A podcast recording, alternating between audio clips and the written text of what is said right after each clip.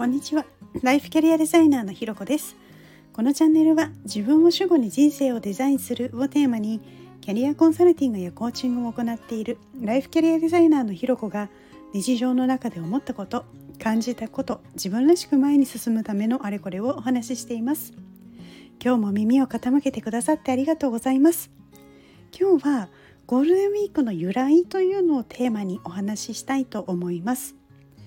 今もうテレビやネットニュースとかもう見るメディア SNS ではもうゴールデンウィークの話題でいっぱいですよね。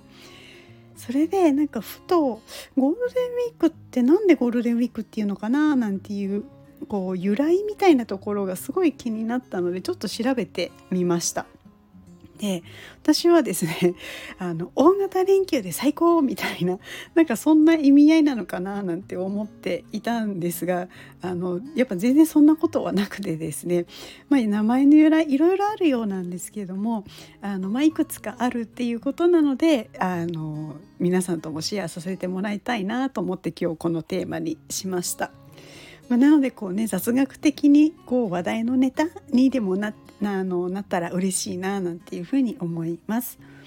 で、えっと今日ご紹介するのが4つあるんですけれどまず1個目がですねちょうどあの、まあ、5月3日から5日の連休中にあのラジオの視聴率が高くなることからあのついたっていう由来なんですね。で最初はこの期間にこう黄金習慣っていうふうに言われてたらしいんですけれどなんか黄金習慣だとちょっとかっこ悪いから、まあ、かっこよくカタカナでゴールデンウィークっていう名前になったっていう説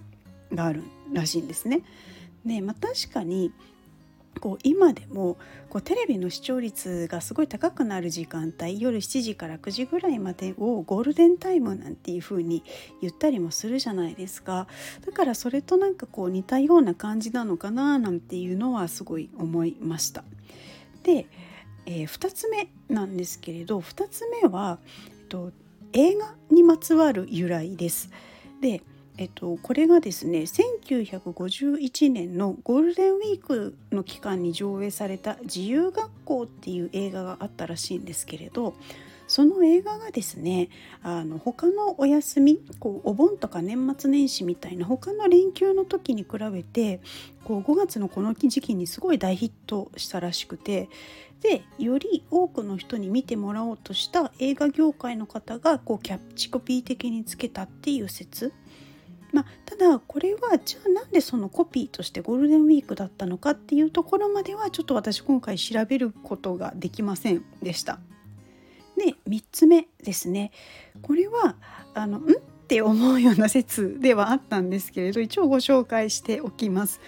ね、どういうことかというとあの、まあ、ちょうどですね4月末から5月初旬にかけてあのロッキー山脈の雪解け水でですねなんかこう砂金で多くあの砂金が流れて多く取れてたらしいんですね。なのでその時期になるとこう金庫探しに大勢の人がそこに行くようになって、まあ、休日状態になってしまったっていうことからそのまあ砂金のゴールですよねそこに引っ掛けて、まあ、ゴールデンウィークっていうなった説ただロッキー山脈から砂金が流れて人が流れて休みの状態になるっていうのは私の中ではうんなんかいまいちちょっとしっくりこない説だななんていうのはちょっと正直なところで思ったりしました。で最後はあの東方見聞録という中でこう日本をですね黄金の国ジパングっていう紹介したマルコ・ポーロがこう日本を訪れたのがちょうど5月の初め頃だったっていうことからあのゴールデンウィークっていう風な名前がついたっていう説もあるそうです。まあ、いずれにしてもですねあの、まあ、俗説なので本当にどれが本当かどうかっていうのも分かんないんですけれどなんかこう思ったのはこうこういう日常的に当たり前に使ってる言葉っていうものを改めてこうちょっと調べてみたりするとあ知らないことっていっぱいあるんだなっていうのと同時になんかそういう発見があってなんか面白いななんていうことも思いました。なのでこう好奇心を持つことってそういうこうちょっとしたことかもしれないですけれどいろんな発見とかの学びに本当につながるななんていうことも実感したりしています。